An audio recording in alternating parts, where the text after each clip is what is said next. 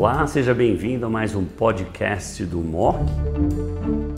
Hoje nós vamos falar do estudo RxPonder, isto é, Oncotype, em pacientes com linfonodo positivo. E por que isso?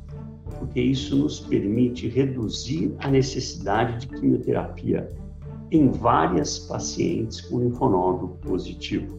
Eu mesmo, na minha prática, eu fico olhando, a maioria dos meus pacientes não recebe quimioterapia adjuvante. E essa ferramenta nos ajuda nesse processo decisório. Para discutir o RxPonder, está comigo a doutora Débora Gagliato, oncologista clínica da BP e uma super expert em câncer de mama. Débora, seja bem-vinda ao no Brasil. Muito obrigada, doutor Buzadi, é um prazer estar aqui.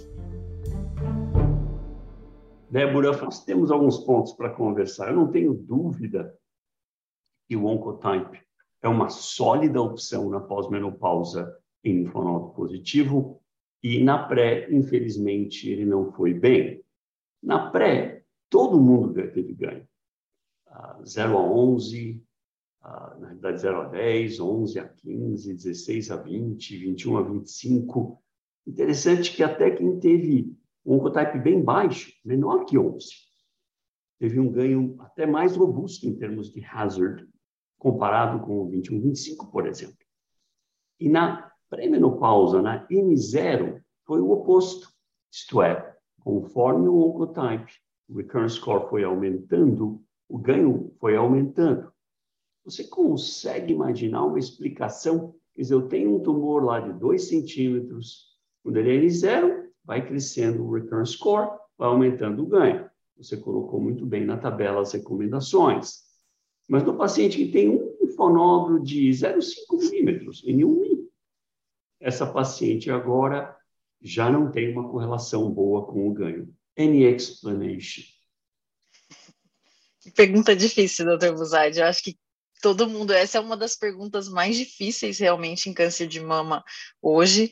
É, o dado é o dado, né? Então, um ponto importante é que o estudo Exponder é um estudo grande, muito bem conduzido, prospectivo, randomizado e mostra justamente isso, que o, o recurrence score nesse valor não se correlaciona com ganho de quimioterapia, não tem essa, essa variação linear que a gente vê na N0. Ninguém sabe muito bem qual motivo disso, mas realmente o dado é o dado e, e não tem como argumentar, né? Eu coloquei essa pergunta na categoria porque estamos todos na Terra. Why are we all here? What we doing here? Mas anyway, essa eu acho bem difícil. Não, nós sabemos que até três linfonodos era permitido no Expander, no MammaPrint, no MindDat também. A pergunta é, número de pacientes era bem pequeno com três linfonodos. Você fica confortável com três ou restringe para um ou dois positivos? É, realmente era uma proporção pequena, era em torno de 9% das mulheres, mas esse é um estudo grande de 5 mil pacientes. Então, na prática, eu acabo raciocinando com base em fatores clínicos. Então, se é uma paciente mais idosa, em que realmente eu tenho um temor em relação a oferecer químio, causar uma perda de performance, um impacto importante em qualidade de vida, talvez eu inclua uma paciente com, com, com três linfonodos comprometidos, porque eu tenho um estudo que me respalda, essas pacientes eram incluídas.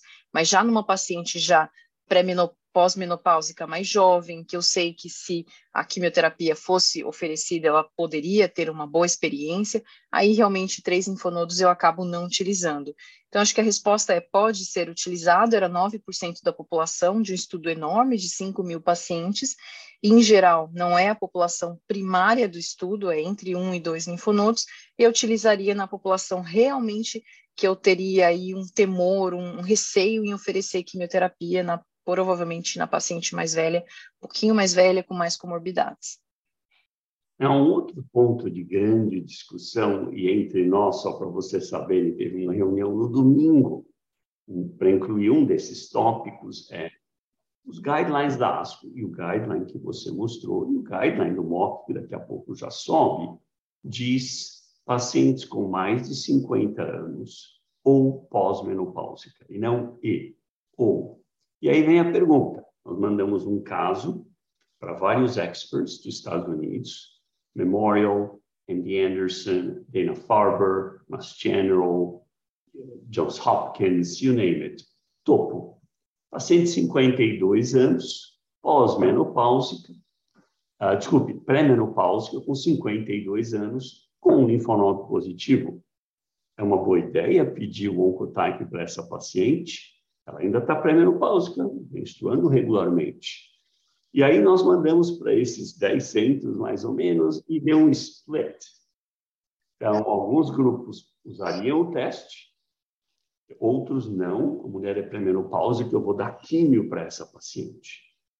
Um, você argumentou que o ambiente hormonal é importante e é uma argumentação biológica bastante sólida, mas na análise de subgrupo dessas 500 pacientes aproximadamente que tinham idade acima de 50, mas eram pré-menopáusicas, as curvas ficam umas sobre as outras.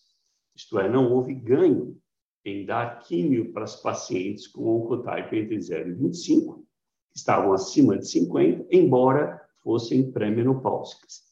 Mas falam, mas são só 500 pacientes, Buzaide. Ai, não, você acabou de me dizer que 9% tinham três gânglios. Não, os 450.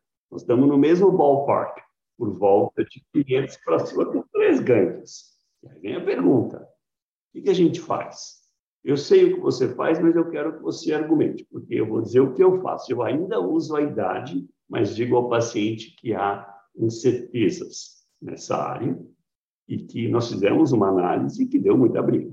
Como é que você se posiciona e justifica? É, esse é um ponto de discussão e muito polêmico realmente, mas é interessante, né? Vocês têm pacientes e pacientes que estão aí entre os seus 50, 52, 53 anos. Às vezes você vê uma paciente que não tem sintoma nenhum de menopausa, já passou dos 50 anos, menstrua regularmente, não tem sintoma de perda de libido, de insônia, de fadiga. Você vê que o estrógeno aí está alto. É, é, é diferente você pensar numa paciente que já está com 53 e tem já todos sintomas de supressão, de privação hormonal.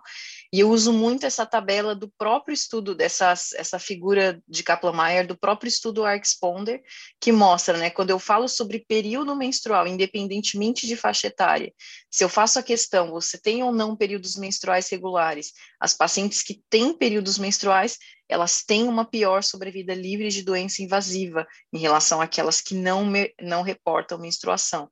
Então, é, biologicamente, eu acho que faz sentido você pensar no ambiente estrogênico, independentemente do número da idade, e acabo utilizando esses dados para me basear e eu uso na minha prática clínica a, os períodos menstruais, né? Então, se eu tenho uma paciente de 52 que menstrua normalmente, que está super bem, que não tem sintoma de privação hormonal, eu acabo fazendo o raciocínio como pré e não peço oncotype. Muito bom. Essa é uma área de dúvida, guys. Nós não conseguimos resolver mandando esse caso para vários experts do mundo. Débora, como sempre, fantástico. É muito claro que na pós-menopausa é uma sólida ferramenta. Pacientes com até três linfonodos, mas predominantemente com dois, mas em pacientes talvez muito idosos que você está tentando segurar ao máximo a quimio, eu também faria até três linfonodos. O Oncotype é uma excelente opção entre 0 e 25 a paciente recebe hormonioterapia somente. Na pré-menopausa não deve ser usado. A semelhança do Mama Print, todo mundo derivou o ganho na pré-menopausa, então hoje a pré-menopausa com linfonodo positivo até prova em contrário, deve receber quimioterapia. É possível que a supressão ovariana com hormonioterapia seja equivalente, mas nós não temos certeza disso. Essa é uma certamente uma área de dúvida. Débora, obrigado mais uma vez. Um abraço a todos. Obrigada.